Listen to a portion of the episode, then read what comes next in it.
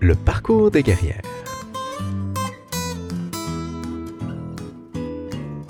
Salut les guerrières, salut les guerriers. Bienvenue à ce nouvel épisode du balado du parcours des guerrières. Le parcours des guerrières est un balado enregistré en direct où l'on prend ensemble le temps pour rencontrer une personnalité féminine d'inspiration, d'exception. Aujourd'hui, ma guerrière, après des études en histoire de l'art à l'Université Nova à Lisbonne et une maîtrise à l'École du Louvre, elle a émigré au Québec où elle est maintenant la directrice générale et artistique de la Fondation Molinari à Montréal. C'est avec un grand honneur que je vous invite à découvrir avec moi Margarida Mafra. Margarida, bonsoir. Bonsoir, bonsoir à tous, bonsoir. Merci d'avoir accepté euh, cette invitation euh, de, de, te rencontrer ce soir. Avec grand plaisir. C'est vraiment le fun de, de, se faire inviter pour un podcast avec un si beau nom. ben, je, je, suis content que tu apprécies euh, le nom parce que je ben pense oui. que en plus ça décrit bien euh, l'ambiance que je souhaite donner à ce podcast. Ouais. Euh, si ça te va ce soir, ce que je te propose, euh, dans le fond, c'est qu'on parle un tout petit peu de, euh, du travail que tu fais à la Fondation Molinari. Et puis, on se questionnera également sur qu'est-ce qui t'a amené là? Donc, un peu là, les, le cheminement probablement qui n'est probablement tortueux. Je, je suis pas certain, mais probablement tortueux qui t'a amené jusqu'à à la Fondation à Montréal. Est-ce que ça te va? Ah, ça va très bien. C'est super.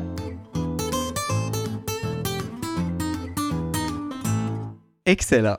Donc, euh, premièrement, tu es euh, muséologue et donc là, je vais, je vais juste nommer quelques petites petits travaux, euh, travail que tu as réalisé. Euh, mm -hmm. Adjointe à la conservation, euh, c'était un stage à la Calouste Foundation, médiatrice culturelle au MAC, à la Foire internationale d'art de Paris, d'art contemporain de Paris, pardon, commissaire, j'ai vu commissaire, directrice artistique, curator, que j'ai traduit par curatrice. C'est quoi une muséologue? Ça fait beaucoup de choses, une muséologue, effectivement. oui, ben, en fait, donc, on utilise le mot muséologue pour désigner normalement quelqu'un qui a une formation en muséologie et qui travaille dans le, dans le milieu muséal, donc dans un musée. D'accord. Euh, c'est, enfin, donc, muséologue, ça décrit effectivement beaucoup de fonctions. Quelqu'un qui fait juste la muséologie, ça veut dire qu'ils vont faire de la recherche en muséologie, mais quelqu'un qui est un muséologue dans le terrain, il peut faire euh, de la conservation, de la gestion de collection, il peut faire justement du commissariat d'exposition. Donc, ça dépend beaucoup. Euh, uh -huh. La médiation culturelle aussi est un volet, euh, est un domaine dans la muséologie. Donc, ouais, en gros, c'est la science des musées. Donc, ça couvre toutes les fonctions qu'un musée doit avoir. D'accord. Mettons le qu'on prend les termes euh, un à un de façon euh, euh, abrégée. Là. Euh, déjà, conservation, ça, ça sonne, j'essaie de conserver, mais est-ce que c'est vraiment ça? Genre, je vais prendre le, les, les œuvres et trouver des, des façons de les rendre plus durables? Pérennes. Pérennes, oui, oui, tout à fait. Oui, c'est exactement ça. En fait, la conservation, euh, enfin, la conservation préventive, c'est l'acte de euh, désamorcer toutes sortes d'agents nocifs pour les objets. Donc, une des fonctions au cœur du musée, c'est donc la conservation, c'est-à-dire qu'un musée, normalement, pas tous, mais normalement, ont une collection et cette collection a une valeur patrimoniale. Alors, dans ce cas-là, il faut s'assurer qu'elle dure dans le temps. Mm -hmm. Et euh, je veux dire, on sait tout ce qui arrive, par exemple, quand, ton papier quand, quand, un bout de papier est exposé à la lumière pendant trop longtemps, il va jaunir. Oui. Donc, euh, la conservation préventive, c'est justement éviter tout agent de détérioration. Donc, c'est contrôler la température, l'humidité, la lumière, euh, les agents polluants, enfin, la que poussière. les gens n'utilisent pas de flash? Ça peut être ça, ça peut être ça, ça dépend des œuvres. Donc après, quand tu, une peinture n'a pas les mêmes besoins qu'une euh, qu'un dessin, n'a pas les mêmes besoins -hmm. qu'une tapisserie. C'est okay. très différent aussi le tissu, évidemment. Euh, donc, ouais.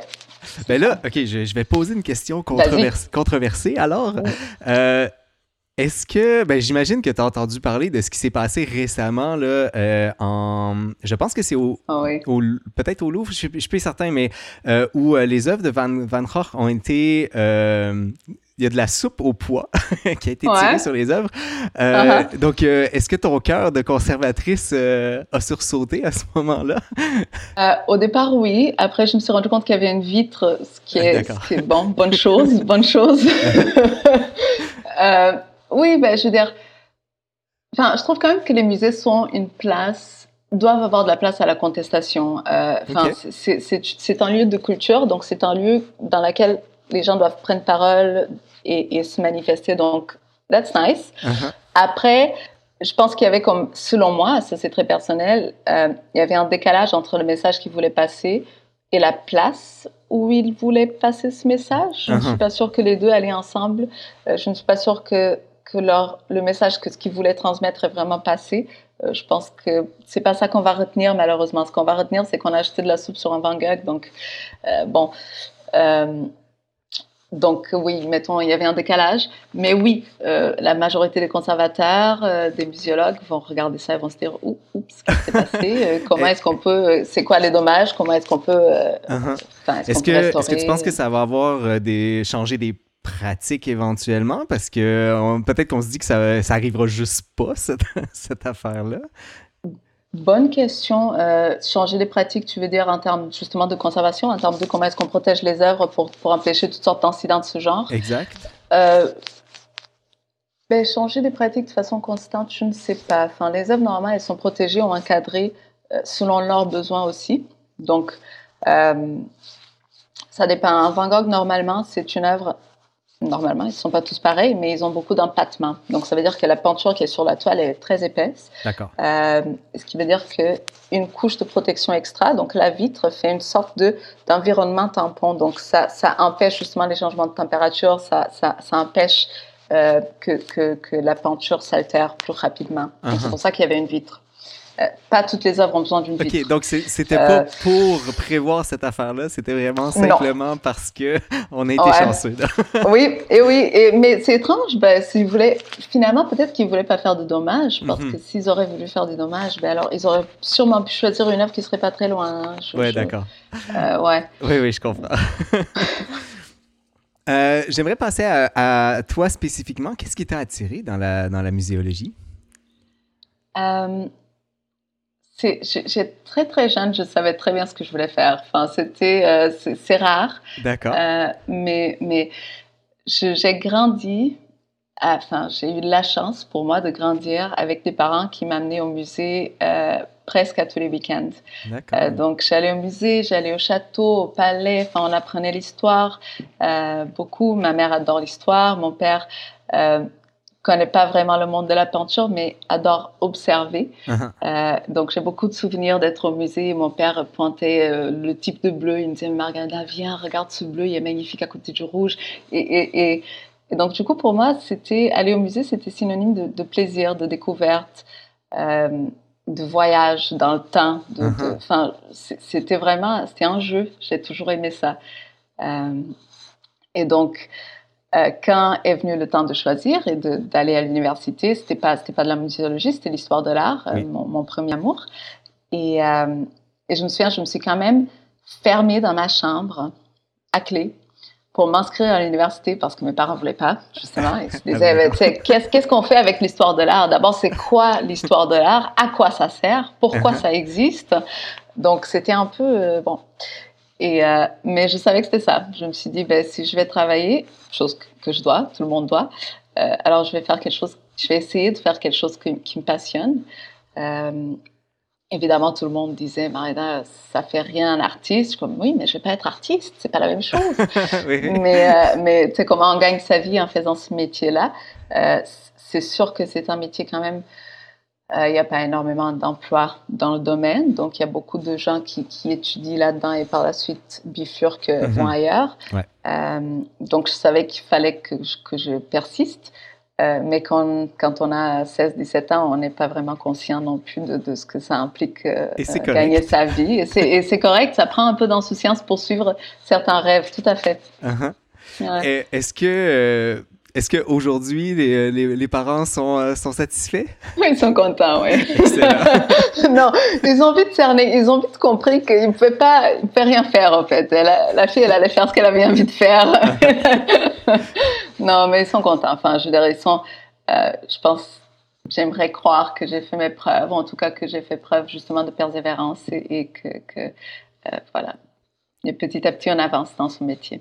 Déjà, pour faire ses preuves, euh, je pense qu'on peut affirmer sans aucun doute que tu l'as fait. Tu es actuellement directrice générale euh, de la Fondation Molinari, ainsi que directrice artistique, euh, ou co-directrice, pardon, artistique de, de, la Fondation. je vais te corriger. Je vais te corriger. Il n'est plus là, c'est ça? Exact. Voilà, voilà donc okay. je suis directrice générale et artistique. OK, excellent. J'ai vu passer je pense, euh, y a, y a, ça fait quelques semaines tout au plus que c'est Gilles Daigneault, si je, si je m'abuse. Euh... Gilles Daigneault, exact. Ouais, il a pris sa retraite. Ouais, mais ça fait euh, un petit moment, ça fait un an et demi. Ah ouais, d'accord, d'accord. Oui, ouais, ouais, quand même. Euh, donc, pleinement directrice artistique également depuis un an et demi, c'est bien ça? Exact. D'accord. Ouais. Donc, merci de la correction. Euh, J'avoue que je me suis posé, j'ai pas pris de risque, j'ai dit co-directrice au cas où. très bien, c'est très, très bien. Euh, c'est quoi les, euh, les défis de la. Euh, que tu. Non. Petit recul. avant, c'est quoi la Fondation Molinari pour que les gens ah. sachent de quoi on parle exactement? Super, oui. alors, la Fondation Guido Molinari est une fondation monographique, c'est-à-dire dédiée à un seul artiste, qui est quand même quelque chose d'assez rare au Canada. Ça existe beaucoup en Europe, tu sais, Fondation euh, Picasso, Fondation Miro, euh, enfin là je vous sors des grands noms, mais euh, c'est quelque chose qui est, qui est, assez court en Europe, ici un peu moins. on est situé dans le quartier d'Hochelaga Maisonneuve, dans une ancienne banque, un magnifique bâtiment qui date des années 20, et que Guido Molinari, artiste peintre, a acheté aux années 80 et donc ici, là où je suis actuellement, c'était son dernier appartement et lieu de travail. Donc, quand on vient à la fondation, on arrive, il y a une énorme salle qui a l'air effectivement d'une banque parce qu'il y a des plâtres, il y a un uh -huh. coffre-fort. On a quand même restauré l'endroit. On peut aller dans le coffre-fort d'ailleurs. Euh, on peut aller dans le coffre-fort, c'est vraiment le fun. Les enfants adorent ça. Uh -huh. euh, et, euh, et, donc, c'est ici que ce maître de l'abstraction, ce peintre, a travaillé et vécu les derniers 25 années de sa vie, à okay. peu près. Euh, et donc, vers la fin de sa vie, il est décédé en 2004. Il savait, il y avait un cancer. Il savait, son médecin lui a dit, écoute, tu as deux ans à peu près. Et il s'est dit, c'est trop tôt, j'ai beaucoup trop de travail à faire encore. Euh, donc, il a rassemblé un premier conseil d'administration et il a fondé cette fondation, il a créé cette fondation. OK. Et la fondation, en tant que telle, à la base, était le bâtiment et sa propre collection. Euh, donc, puisque c'est un grand bâtiment, on peut conserver notre collection ici même. Mm -hmm. On a à peu près 4000 objets d'art, euh, des peintures, des sculptures, des sérigraphies, des dessins. Toutes produites par euh, Guido Molinari.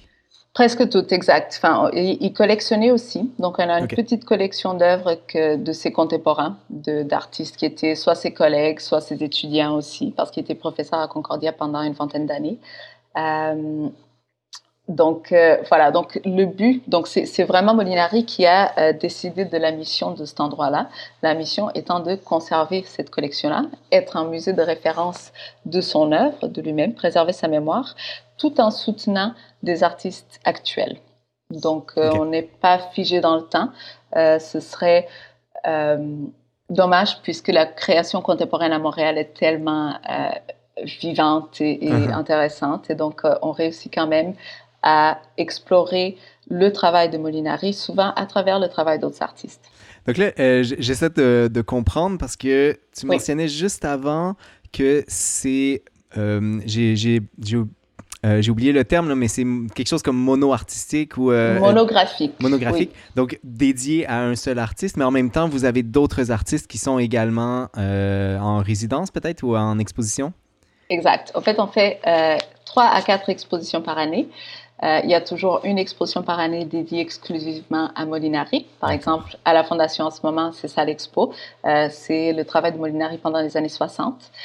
Euh, mais les autres expositions, on va sélectionner soit des thématiques, soit on invite des artistes en résidence, effectivement, à créer. Euh, donc, les artistes en résidence, ils viennent sur place, ils travaillent sur place pendant deux mois.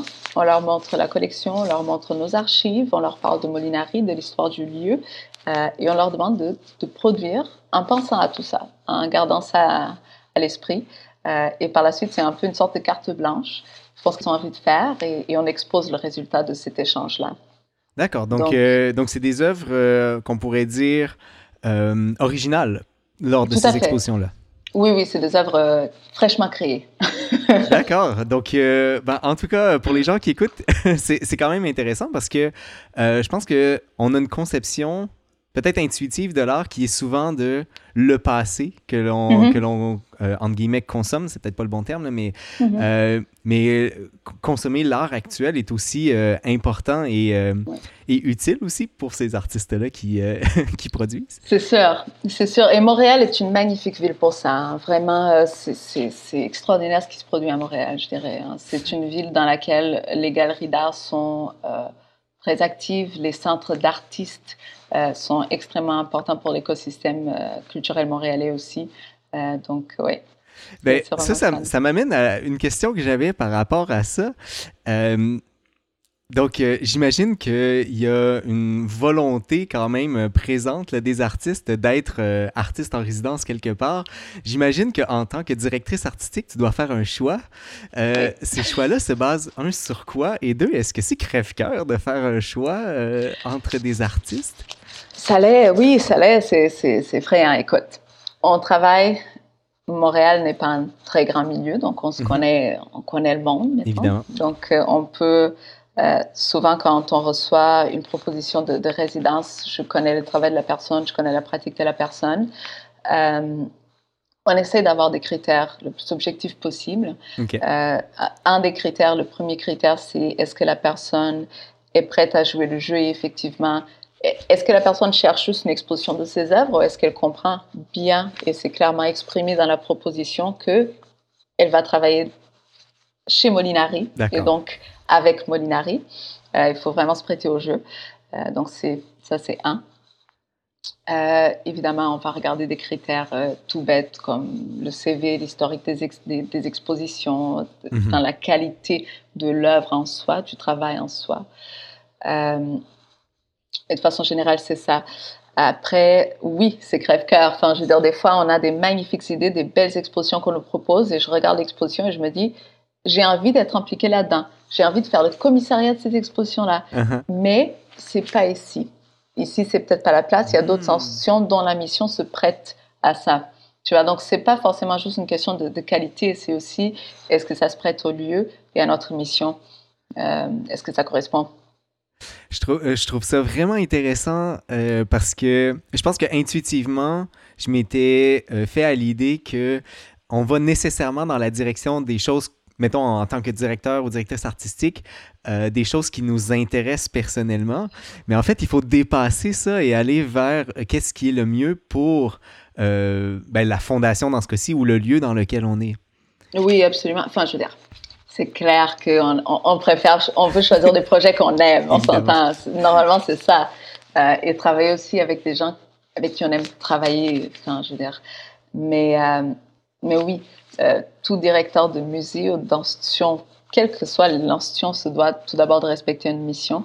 et normalement, la programmation est un des outils pour, pour, pour ça, en fait. Pour, uh-huh. est-ce que, est que ça arrive que vous allez sur des euh, des artistes euh, conjoints, donc par exemple deux artistes en résidence simultanément?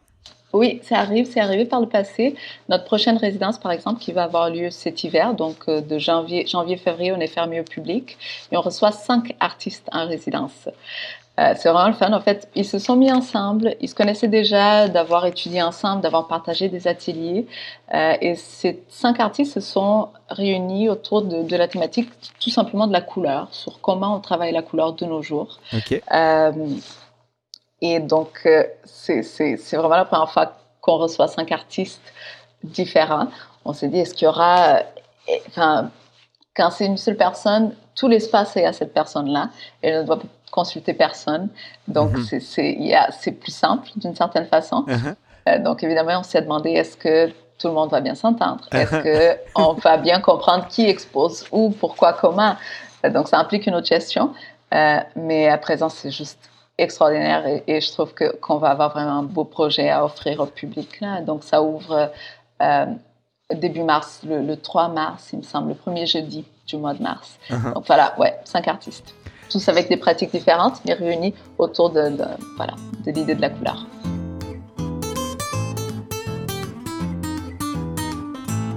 C'est extrêmement intéressant. Ça semble être un très, très beau défi de coordination et de coordination, en tout cas. Euh, Parlant de défis, euh, ce serait quoi, tu penses, les défis euh, principaux de direction artistique et direction générale à, l'intérieur d'un musée, dans le cadre euh, de la mhm. direction d'un musée? Ouais. Ah, je pense que la première réponse, la réponse la plus évidente, c'est le financement. Mhm. c'est un peu souvent le cas. mais aussi la pertinence. Je veux dire, pourquoi on expose, à quoi on sert? Enfin, l'art, l'art est inutile. Hein. Je veux dire, l'art se veut inutile aussi. Hein. Il n'y a, pas, a pas un but précis. Euh, on le fait, l'être humain le fait depuis toujours, depuis qu'on existe, on le fait sans but précis. Donc, euh, c'est une des rares choses d'ailleurs qu'on fait sans aucun but. oui, c'est parfait.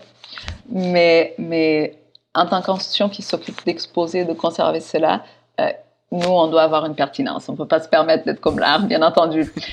et donc, c'est quoi notre rôle euh, dans le milieu dans lequel on s'en sert? Enfin, Pourquoi on est là? Qui on veut À qui on sert en fait? Qu'est-ce qu'on peut donner de plus à la société, euh, aux gens qui viennent chez nous? Euh, Et donc garder cette pertinence-là uh-huh. est important. après, oui, c'est clair que le financement est toujours un enjeu. heureusement, je trouve qu'ici au Québec, on est quand même pas mal soutenu niveau. Enfin, il y a beaucoup de programmes de subventions sur plusieurs paliers de gouvernement. Donc, ça fait de sorte que les institutions ne dépendent pas exclusivement de revenus autonomes qui seraient extrêmement difficiles d'obtenir. Uh-huh. Euh, et, euh, mais voilà, je dirais ces deux choses-là, c'est pas mal. Est-ce que ça se trouve aussi à être un défi, appelons ça d'originalité, pour réussir à, aller chercher du financement? Parce que j'imagine, puis peut-être que je me trompe là-dessus, mais que vous êtes un peu en compétition à travers les différents musées?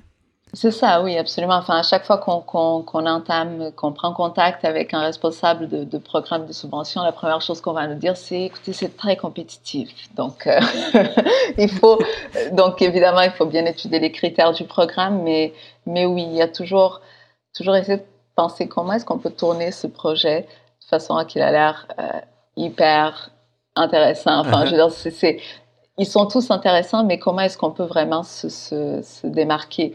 Euh, Et donc oui, il y a toujours un effort non seulement de répondre strictement aux critères qui sont imposés par le programme, mais euh, d'aller un peu au-delà de ce qui a déjà été écrit, de ce qui a déjà été montré, euh, pour, que, pour que la personne qui va lire, le jury qui va regarder ça, se dise ah ok ça je l'ai pas vu par le passé, tiens ça va rester dans ma tête. donc oui, tout à fait. effectivement, ces programmes sont tous très compétitifs. Oui, oui. oui. Euh, je pense que ça m'amène aussi à. Euh, donc, tu as accédé en fait à la direction euh, mhm. il y a quelques années tout au plus. C'était déjà dans le contexte pandémique. Là, on en ressort tranquillement. Est-ce que comment est-ce que peut-être à, la fondation, mais aussi peut-être de façon plus générale, comment est-ce que les musées s'en sortent face à la pandémie qui mhm qui s'est éternisé un peu? ouais. Euh, moi, ici à la Fondation, c'est peut-être un peu différent. On est quand même une petite institution. On n'est pas le musée des beaux-arts, on n'est pas mhm. le musée d'art contemporain. Donc, il y a une grande flexibilité de notre part. C'est pas une énorme machine. Notre mhm. structure n'est pas trop lourde et donc c'est facile quand même de se revirer de bord, d'annuler une exposition là, de la reporter ailleurs. Il y a moins de contraintes. Euh, donc, euh, je dois dire que j'étais assez heureuse de ça, uh-huh. euh, parce que finalement, comme on a une petite équipe, on peut se consulter, on a quelques partenaires à informer, mais quand la chose change, on peut les changer facilement. Ça se conduit facilement, cette auto-là. Alors qu'une énorme boîte, uh-huh. comme est par exemple le Musée des Beaux-Arts de Montréal, je ne peux pas imaginer ce que ça a été. La complexité. C'est quand même, ça doit être absolument énorme. cela dit, c'est extraordinaire ce qu'on a vu. Les musées se sont vraiment tournés évidemment vers le numérique. Uh-huh. C'était un chemin qui, qui, se faisait déjà, mais là, full web, beaucoup, beaucoup de collections en ligne, beaucoup d'expositions en ligne, beaucoup de projets de médiation qui impliquent le public, euh, qui font participer le public euh, online. Euh, donc, je, suis quand même fière de ce milieu, de, notre milieu. C'était assez, euh, je trouve qu'on s'est vraiment reviré de bord assez rapidement. Uh-huh. Euh, il y a eu évidemment un, deux, trois mois d'énormes hésitations, mais très vite, il y a eu des magnifiques projets qui sont sortis de la pandémie. Et j'ai l'impression qu'ils sont sortis en, début de pandémie. Enfin, je veux dire, c'est, euh, donc, c'est-à-dire que les gens ont rapidement eu la capacité de les mettre en place. D'accord. Donc, j'étais quand même assez, assez fière de voir ça. Euh, on propose tout de même aux gens d'aller euh, de façon euh, physique dans les musées. Claire, oui. De, toute façon, j'ai l'impression, particulièrement pour des œuvres visuelles, que être en présence, euh, c'est pas la même chose que euh, le voir via un écran. C'est quelque chose que je vis en musique. J'ai une formation de musicien et lorsque mhm. j'ai regardé des concerts en direct ou euh, en différé sur Internet, on a vu la différence. Ça n'a rien à voir avec aller sur place et vivre le, concert. Ah, c'est sûr. non, il n'y a rien qui remplace la vraie chose. Surtout de nos jours, on voit tout en ligne, tout apparaît sur nos téléphones tout se reproduit. Mhm. Euh, on manipule les images, on joue avec. Euh, mais je veux dire, il n'y a rien qui remplace la vraie expérience, être physiquement devant une œuvre, regarder ses couleurs de ses propres yeux.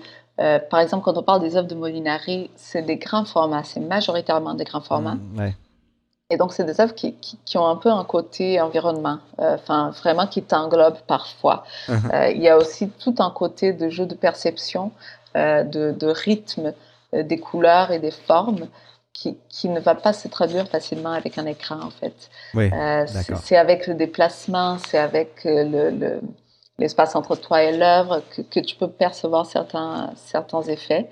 et donc, non, il n'y a rien qui remplace ça.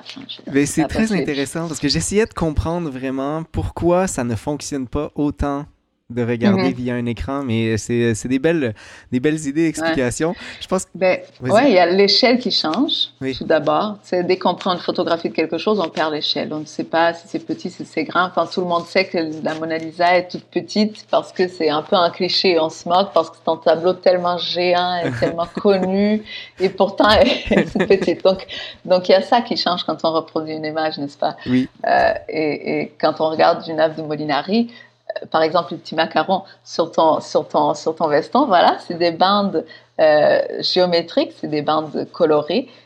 Et c'est tout petit, mais au fait, en réalité, cette œuvre-là, elle est, elle est, elle fait 3 mètres de haut, elle est, uh-huh. euh, voilà, elle t'englobe. Elle tiendrait pas sur mon chandail, par contre. non, non, voilà, c'est, Est-ce que tu te revois un peu comme euh, tu disais tout à l'heure lorsque tu étais enfant, euh, ton papa t'avait amené et tout? Est-ce que tu te revois comme ça euh, lorsque il y a des œuvres, des nouvelles œuvres qui arrivent à la Fondation?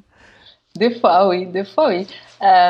c'est un peu comme tout dans la vie. Hein. Quand on travaille dedans, il y a beaucoup de, choses qui te préoccupent. Il y a le stress du jour le jour qui, uh-huh. qui, qui, qui, des fois t'empêche de vivre et de profiter autant que tu aurais pensé que tu aurais profité. Enfin, je veux dire, quand je suis trop stressée, euh, quand j'ai des moments de, de, de tension, j'essaie justement de penser à non, attends là.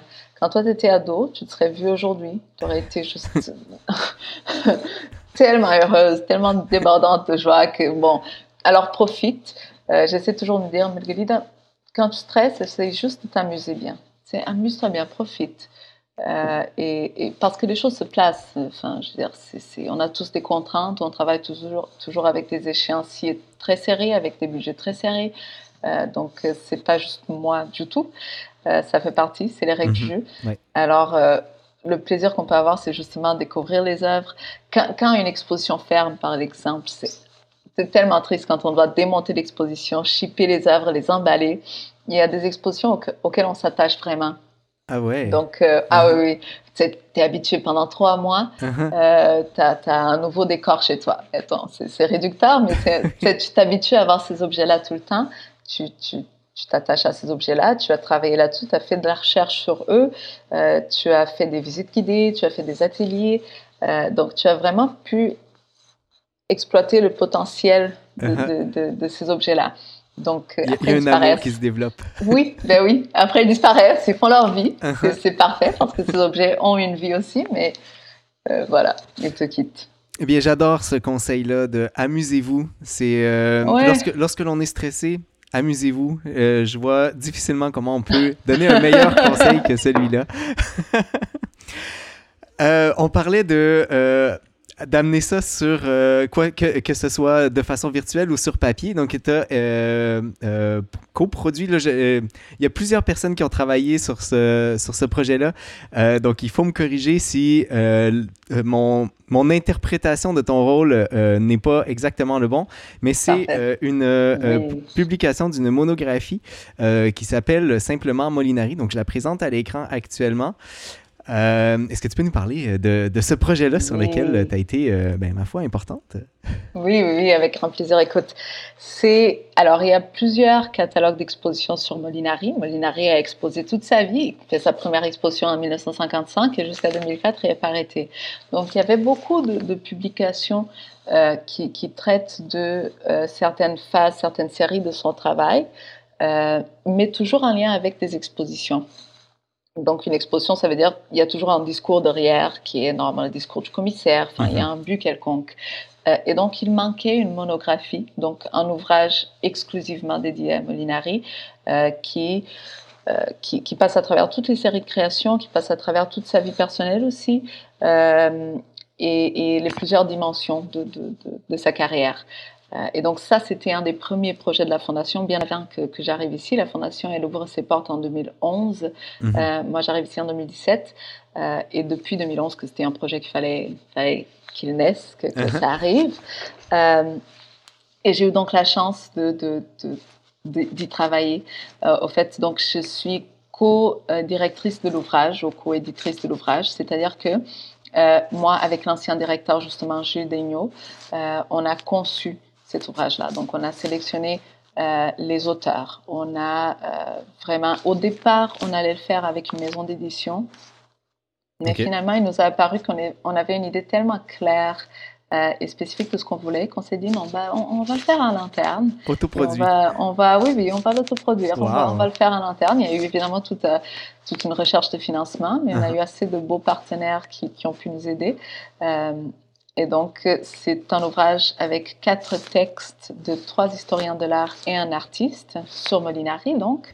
Euh, et par la suite, il y a comme un, cahier euh, d'œuvres, le cahier central, une sorte d'album avec la majorité des œuvres ou les, plus grandes œuvres de Molinari et euh, l'ouvrage termine avec une chronologie illustrée de sa vie. Euh, donc là, c'était une super opportunité pour nous d'aller vraiment euh, produire beaucoup de documents de notre fonds d'archives. Donc mhm. on va voir des photographies des années 50 magnifiques, on va voir des correspondances entre Molinari et d'autres artistes, Molinari et des, des, des, des directeurs de musées. donc vraiment un côté plus archive qui, qui est toujours très intéressant. Là, pour que je comprenne bien, c'est pas toutes les œuvres de Molinari qui sont représentées à l'intérieur de, de, cette œuvre. Non, exact. C'est vraiment une sélection. Là, il, faut m'expliquer quelque chose et c'est une question extrêmement naïve. Je m'en excuse déjà, mais. Non, euh, go. Euh, Molinari, Guido Molinari est un artiste euh, non figuratif, donc euh, qui, ne, qui ne fait pas là, mhm. du, des, peintures de, de canards et de. Ouais, il n'y a pas de portrait, pas, de portrait, ouais. et, et, essentiellement, il s'intéressait aux formes géométriques, donc comme on peut voir sur le mhm. macaron, donc des, des, barres verticales ou des, des carrés et tout, mais surtout des barres verticales, si j'ai bien compris. Comment est-ce qu'on compare ces œuvres-là et on dit celle-là, c'est elle qui, va, qui doit aller dans le livre plutôt que celle-ci? Oh, magnifique question. Écoute, très bonne question. Je pourrais presque te dire, je ne sais pas. C'est-à-dire, euh, c'est... Non, non.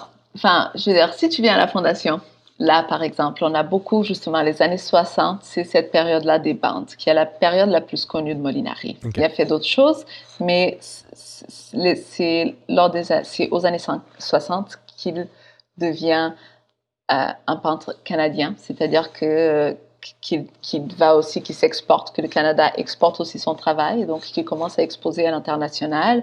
Euh, il est exposé au MoMA, il est exposé en France, en Italie, il fait un peu le tour du monde avec ces œuvres-là, donc avec uh-huh. ces bandes verticales notamment.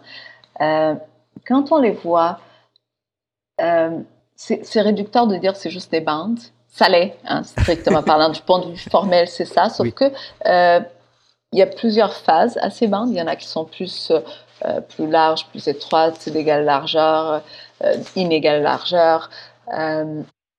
et donc, l'agencement des couleurs et de ces éléments avec différentes dimensions vont provoquer des effets différents.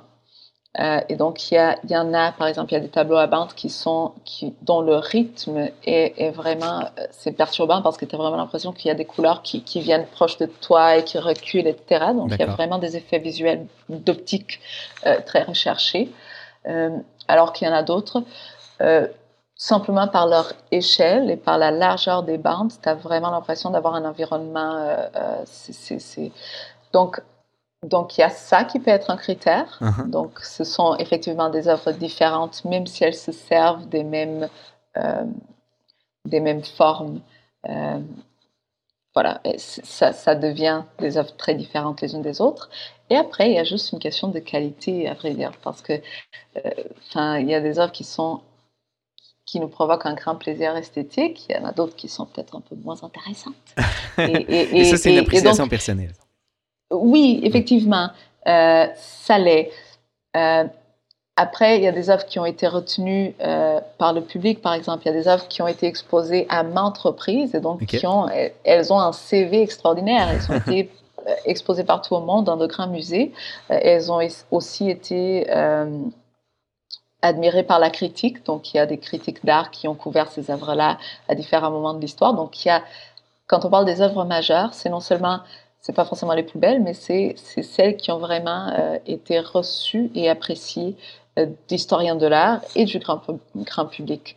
Euh, donc il y a ça aussi, les œuvres qu'on a incluses dans la monographie sont majoritairement des œuvres qui ont été souvent exposées, souvent appréciées. Mm-hmm. voilà. Et donc qui ont un, un historique elles-mêmes qui leur est propre. J'ai aimé le fait que tu mentionnes que les œuvres ont un CV. oui, oui, oui. Je, trouve ça... je les personnifie, je les personnifie. Il y a quelque chose ici. Souvent, enfin, euh, des fois, on, quand on fait des visites guidées, par exemple, à la, à la réserve d'œuvres d'art, euh, je parle des dossiers d'œuvres, c'est-à-dire chaque œuvre a un dossier. Uh-huh. Et c'est un peu comme le bilan de santé quand on va au médecin. Donc, tu vas à ton médecin, si c'est ton médecin de famille depuis longtemps, il sait exactement ce qui s'est passé avec toi depuis plusieurs années. c'est la même chose. Chaque œuvre a, voilà, il y a des diagnostics. Elle était malade parce qu'elle avait, euh, euh, il y avait une déchirure, donc on a corrigé la déchirure. Elle est allée au médecin, voilà. Donc oui, je fais souvent ça, je personnifie ces objets-là. Mais, j'adore ça parce que euh, je pense que et évidemment, on sait qu'elles n'ont pas de vraie personnalité, mais c'est un peu l'impression que ça donne. Et, mhm. euh, et ça explique peut-être aussi euh, ce que tu mentionnais tout à l'heure sur le fait que lorsqu'elles partent, il y a euh, un, deuil à faire finalement. Oui, oui. Ben, elles ont toutes leur message à nous passer. Hein. Elles sont toutes différentes. Et, et, du coup, on s'attache à certaines plutôt qu'à autres par nos intérêts personnels aussi, hein, par, par, notre parcours, etc. C'est comme, comme, comme des chansons, comme de la musique, comme des pièces de théâtre. C'est vraiment très beau. Euh, tu mentionnais un peu plus tôt que euh, dans les années 60, Guido Molinari devient vraiment montréalais. En fait, Guido Molinari était euh, italien de, naissance et il est, il, il s'est finalement intéressé à, un peu plus à ici. Je vais pas te poser de, questions plus que ça sur ce sujet-là parce que tu as une conférence que tu as donnée lors de à, dans, le cadre de Pointe à Calière. Donc, je vais mettre le lien en description euh, du balado euh, pour que les gens qui seraient intéressés par euh, ta, ta présentation, ta conférence sur un peu la vie finalement de Guido Molinari c'est l'intégralité finalement de sa vie. Ça, dure un, bon 20 minutes, mais c'est super intéressant. Euh, et euh, pour ceux que ça intéresserait également, donc c'était dans le cadre de l'héritage culturel des Italo-Montréalais. Euh, donc c'était une conférence qui avait été donnée et ça avait été fait avec également Marco Cagliari qui passait tout juste avant toi, ainsi que Nadia Toto qui est designer de mode. Marco Cagliari, tout le monde tout le monde le connaît probablement, le, fameux chanteur, euh, notamment mm-hmm. du groupe euh, metal de Anonymous, mais également euh, chanteur qui, chante des trucs italiens. donc, j'invite les gens à aller écouter cette conférence que, tu as donnée. je vais mettre le lien en description. Super, merci, c'est très gentil. Ben oui, c'était vraiment sur l'héritage italien, parce que finalement, son travail, justement, c'est des bandes, c'est des couleurs, donc ça ne dit pas grand-chose sur son héritage culturel qui existait, hein, qui était là. Voilà. Tout à fait. Et euh, en fait, c'est probablement plus facile justement de reconnaître euh, l'importance euh, appelons ça biculturel de quelqu'un mm. sur des trucs figuratifs ou euh, en chanson avec, euh, euh, par exemple, Marco Cagliari qui a commencé à chanter, c'est ce qu'il racontait là, dans son, durant la présentation, qu'il a commencé à chanter en italien après avoir été humilié en Italie. Oui, c'est vrai. Oui, oui, oui. oui. Et, donc, on, peut voir facilement que c'est plus intuitif de voir ce lien-là, mais je trouve que tu fais bien cette cet appel-là de comprendre que oui, c'est non figuratif, mais l'aspect italien est important, l'aspect montréalais également. Oui, oui, tout à fait. merci, c'est gentil. Mais ça me fait grand plaisir.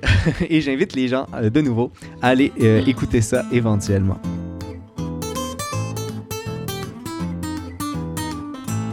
Reculons dans le passé, euh, Margarida. Oui on a parlé euh, tout à l'heure que tu as été en euh, que tu as fait une euh, donc l'équivalent du baccalauréat ici donc une licence en histoire de l'art à l'université Nova à Lisbonne donc tu es originaire du Portugal je pense pas qu'on l'a mentionné oui, encore.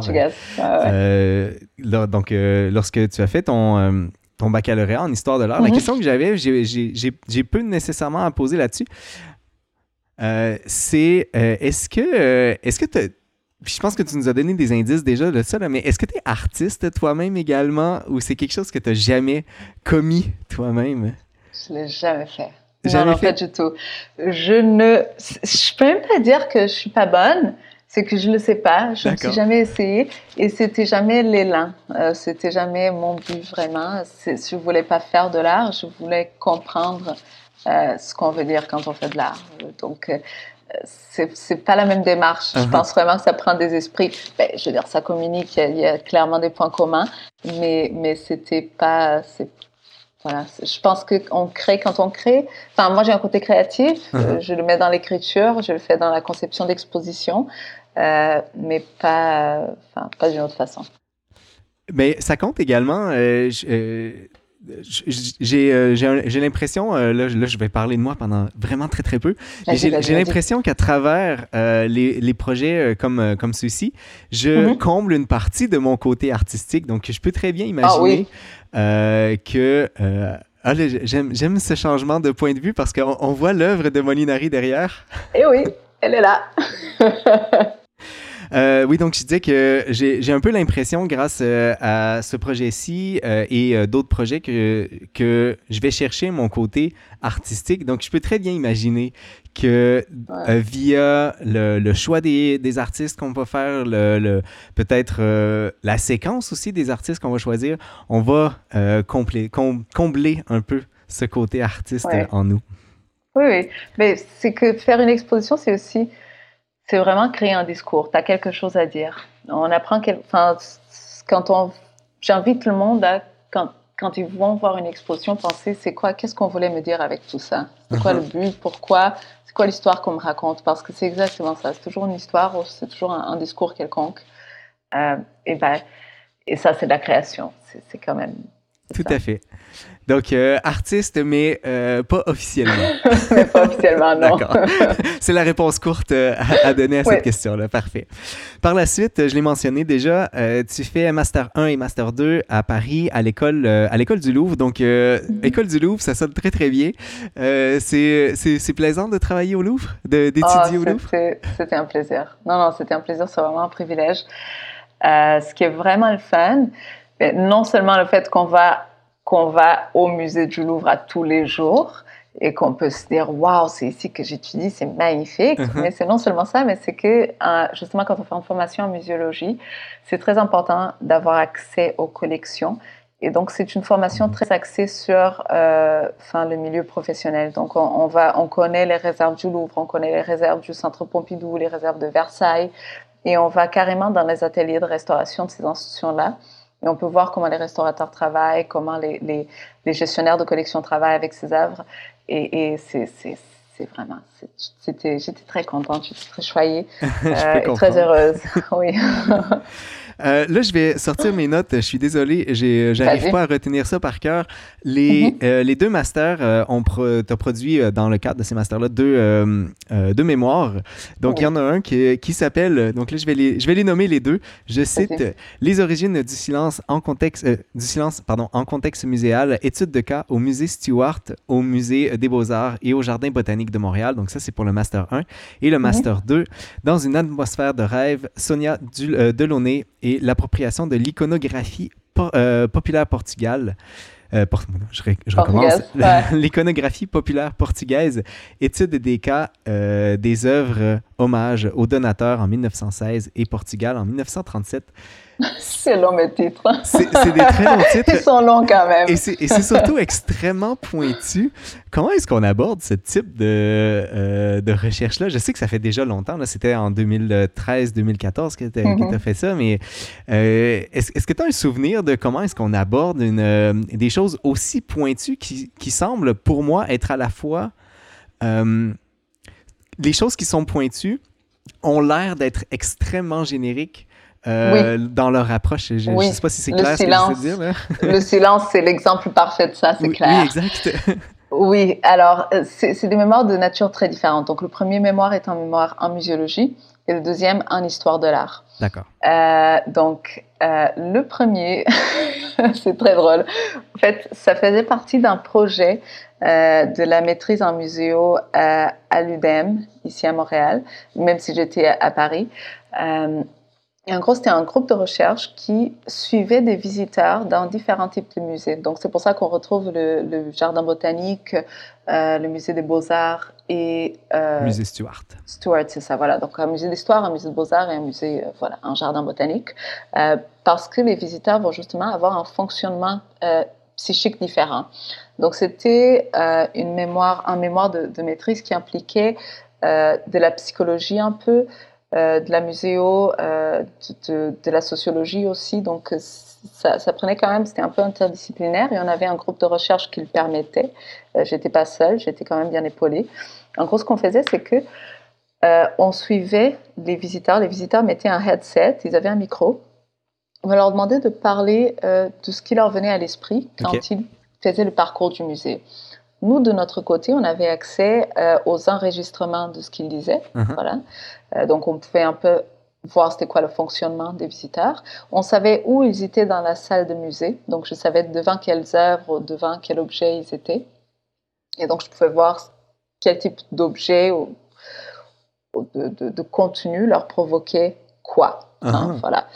Euh, et il y avait des gens dans ce groupe de recherche-là qui étudiaient euh, les mots, qui étudiaient le fonctionnement affectif, euh, le, le- le raisonnement logique, qui étudiaient différents types de, de, de, de fonctionnement. Et moi, j'étudiais les vides, le silence, donc C'est les tellement pauses. intéressant.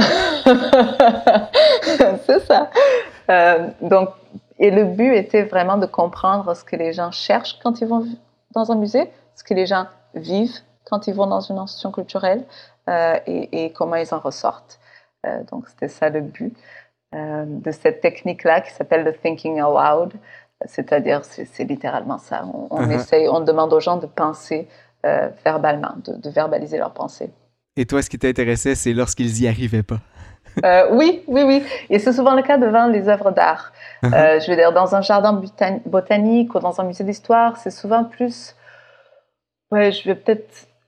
Il y a un côté plus ludique, notamment au jardin botanique, par exemple. On- on- c'est beaucoup plus facile de, se, de, de créer un rapport à ces, à ces objets-là, à ces, à, ces, à ces plantes, à ces, voilà, c'est des objets finalement qu'on qu'on nous montre. Euh, alors que pour l'art, il y a souvent c'est de la contemplation, beaucoup Mhm. plus. Donc, euh, on peine à mettre des mots sur ce qu'on ressent, sur ce qu'on voit. On est souvent intimidé aussi. Euh, il y a aussi il y a ce côté des musées, il y a un côté un peu intimidant. Des fois, ça prend un peu de. C'est pas tout le monde qui va franchir euh, les portes d'un musée, malheureusement. Euh, et donc, euh, c'est ça, des fois, ça donne des silences, mais ces silences sont significatifs. Ils portent euh, une signification. Tout à fait. Ça, me rappelle, et là, je vais me risquer sur un nom. On me, on, on m'excusera si je me trompe. Je pense que c'est Miles Davis qui disait que la musique, c'est le silence entre deux sons. Oui, ben oui, tout à fait. Je Ah, trouve, je trouve que c'est vraiment dans la même idée. Ouais, tout à fait. Très intéressant. et le second? Euh, qui s'intéresse plus euh, visiblement à, euh, à, tes racines portugaises. Tout à fait. Et oui, je voulais justement, pour le deuxième, je voulais vraiment faire un lien. Je travaillais à l'époque à la Fondation Carlos Gulbenkian à Lisbonne. Donc, c'est une fondation d'art. ils ont deux collections, une collection d'art antique et une collection d'art moderne. Et moi, je travaillais pour la collection d'art moderne. Et on faisait une exposition à Lisbonne sur Sonia Delaunay, qui est donc une artiste bon, elle est d'origine ukrainienne, mais euh, elle fait partie de l'histoire de l'art française plutôt. Elle est vue comme faisant partie de, ce courant-là. Euh, et, enfin, l'exposition s'appelait Le Cercle Delaunay parce que le couple Delaunay, Sonia et euh, Robert Delaunay, ont passé deux ans à Lisbonne, donc à Lisbonne, non, au Portugal, pardon. Donc entre 1915, donc on est quand même au début du siècle, entre 1915 mhm. et 17, ils étaient au Portugal et se sont un peu exilés au Portugal alors qu'ils venaient de Paris, du centre de l'art moderne. Il y avait tant de mouvements, ils découvraient l'électricité. Enfin, c'était électrifiant aussi ce qui se passait en termes artistiques à mhm. Paris à l'époque, mais aussi pour fuir euh, l'effort de guerre français, ils, arrivent donc au Portugal et ils vont rencontrer les la première génération de peintres modernes au Portugal. Et donc il y a une série d'expositions et d'échanges euh, artistiques qui se passent entre ces deux euh, ces deux monuments de l'art français et ce qui se passait dans une périphérie qui était le Portugal quand même. Euh, qu'aujourd'hui on aujourd'hui on parle de, périphérie, de l'art moderne, la Grèce, euh, Barcelone, le Portugal, bref. et pendant ces deux ans, ces deux artistes-là qui étaient habitués à faire de l'abstraction purement et qui étaient habitués à des thématiques très très très actuelles pour leur époque, ils regardent justement l'iconographie populaire portugaise. Donc ils vont représenter des céramiques l'artisanat portugais, les habits des femmes.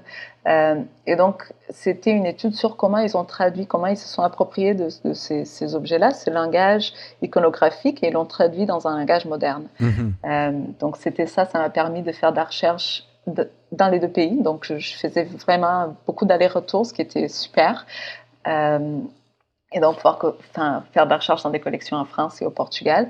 Et finalement, ça c'est le fun parce que c'est pas toujours le cas avec nos maîtrises et nos, euh, et nos doctorats, mais cette, ce mémoire a quand même donné lieu à une exposition, a quand même, euh, enfin, voilà, a été publié par la suite sous forme d'article dans un catalogue d'exposition et donc euh, c'est. Ben, félicitations. C'est le fun, merci.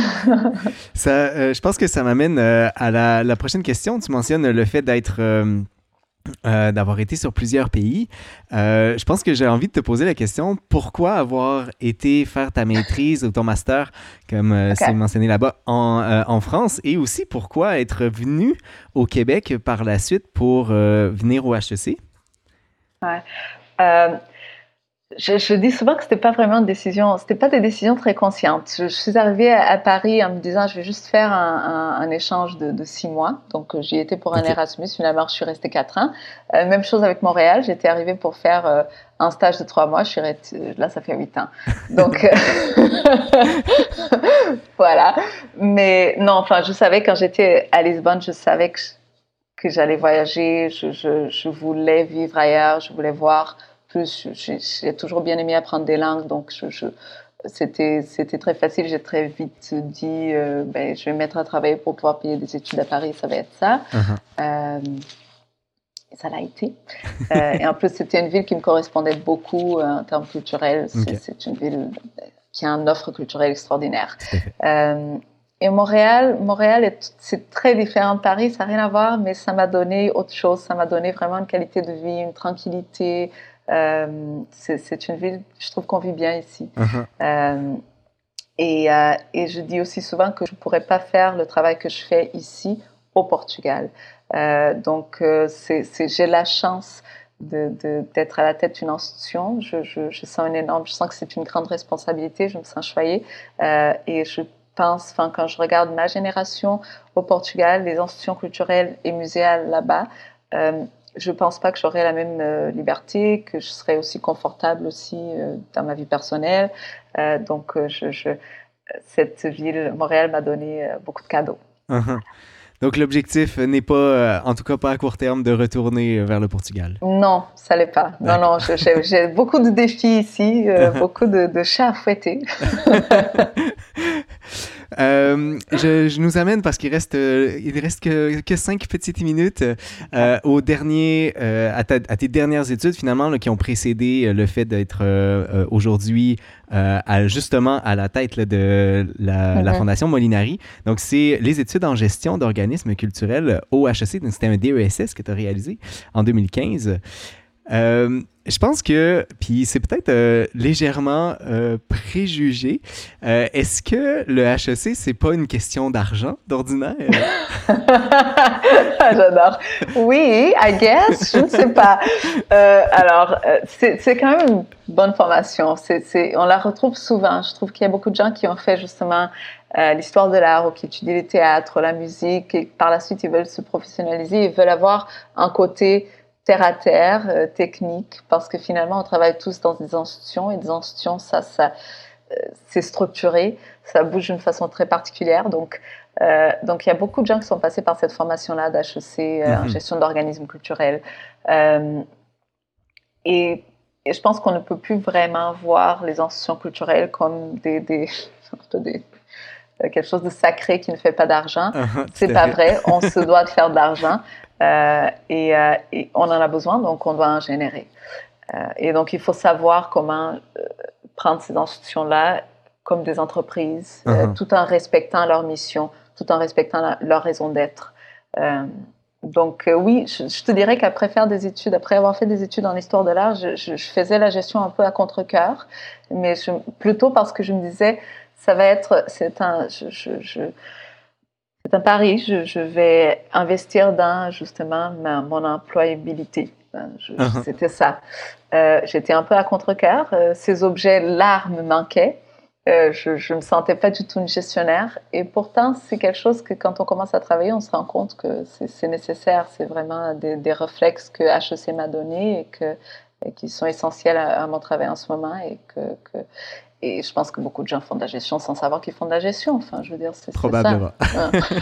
et j'aime cette, euh, euh, cette honnêteté face à, à, ce que, au, réel besoin, parce que honnêtement, je, je pense la même chose. Et d'ailleurs, j'ai une, une, autre guerrière par le passé qui avait fait mhm. euh, également le même type de, d'emploi et elle avait un discours similaire. Il faut accepter que l'art aujourd'hui, c'est aussi et mhm. nécessairement euh, une business, euh, quelque chose dans lequel on est en affaires et sur lequel on est, on est en compétition, qu'on le veuille ou non, avec les autres euh, qui, qui veulent survivre également. Ben oui. mais bon, peut-être dernière question. Est-ce que tu sens que c'est quand même bien compris de la part des artistes que cet enjeu-là est nécessaire? oui, oui, oui. Enfin, je veux dire, les artistes, ils sont souvent représentés par des galeries, pas tout le temps, mais souvent.